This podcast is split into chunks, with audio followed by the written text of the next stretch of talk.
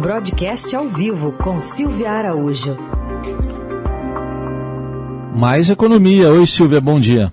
Oi, Raicem, bom dia para você, para Carol, para os ouvintes. Bom dia, Silvia. Bom, vamos começar com uma avaliação sua da, do que estava sendo esperado já, uma alta de meio ponto para a Selic, agora foi para 13,75% ao ano, a taxa básica. É, é isso mesmo. Raíssa, você me dá de licença para eu só dar um pitaco aí na sonora do Guedes? Opa, claro. Por que entrou antes. Bom, o ministro confessou aí que furou o teto, né? É. E essa confissão é muito importante porque ela já endereça esse assunto para a campanha de reeleição do presidente Jair Bolsonaro e também alimenta as discussões nas outras campanhas. Para o presidente Bolsonaro, isso se torna uma dor de cabeça, porque o ministro vem a público e diz: a gente furou o teto sim, embora o ministro tenha dado essas justificativas que foi furado o teto porque teve incentivos fiscais para ajudar aí no contexto da pandemia, isso de fato aconteceu, foi aprovado todo aquele orçamento de guerra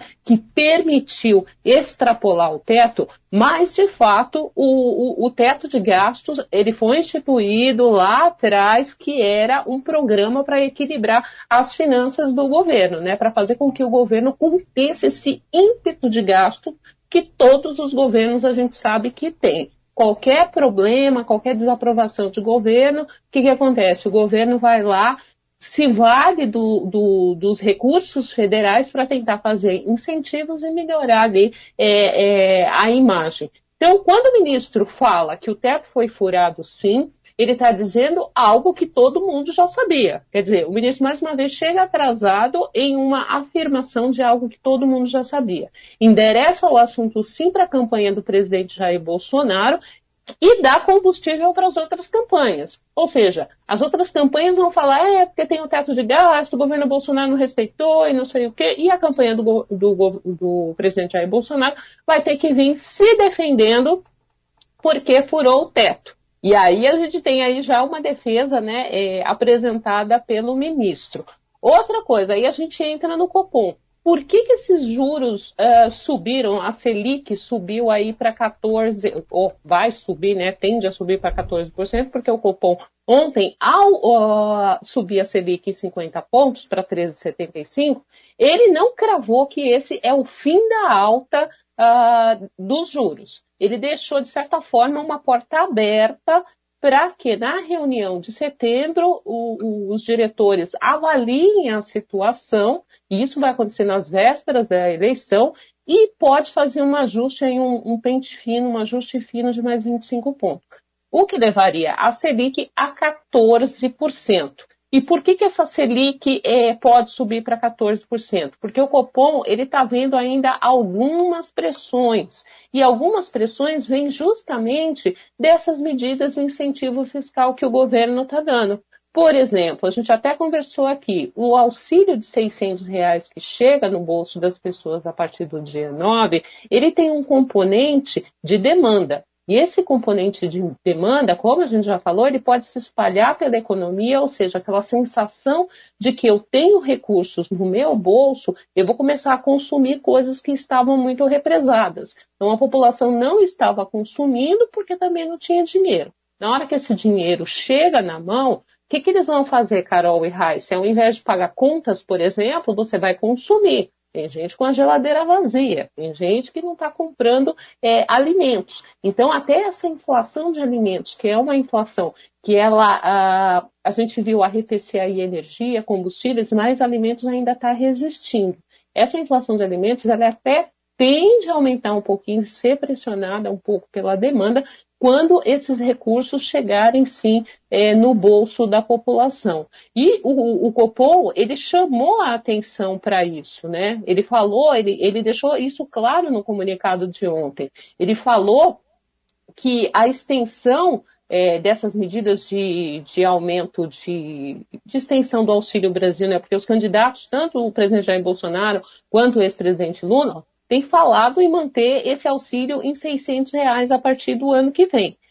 E isso o Copom enxerga que é mais um, uma vertente de pressão inflacionária por tudo isso que eu já falei, essa sensação de dinheiro no bolso, faz com que as pessoas é, vá ao consumo e indo ao consumo você pressiona a inflação.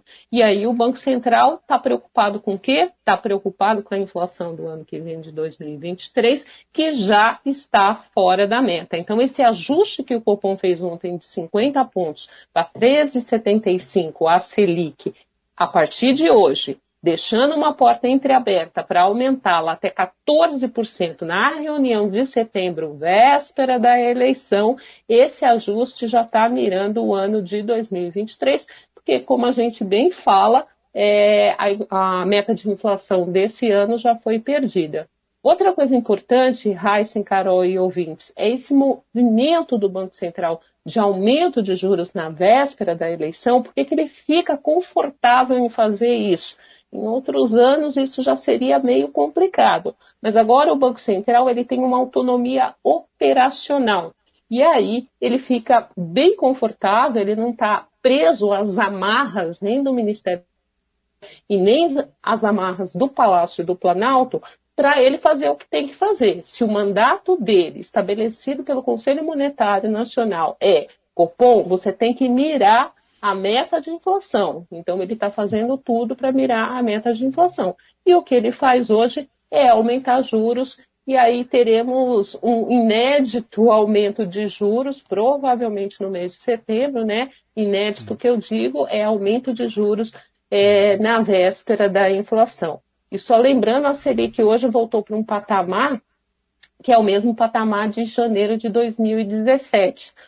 2017 era governo Temer, a gente lembra lá que o governo Temer, né, que aconteceu aquele marco lá também em 2017, que foi no mês de maio, quando Joesley Batista fez aquela, de, aquela delação, que teve aquela frase famosa, né, tem que continuar isso daí, e que acabou ali com uns anseios principalmente de reformas, né, reforma da Previdência, que o governo Temer faria naquele ano de 2017.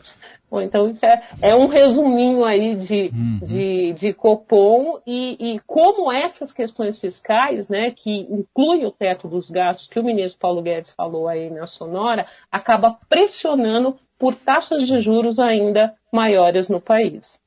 Então tá aí a análise da Silvia Araújo, já projetando também o Copom de setembro, antes das eleições. Obrigado, Silvia. Até terça.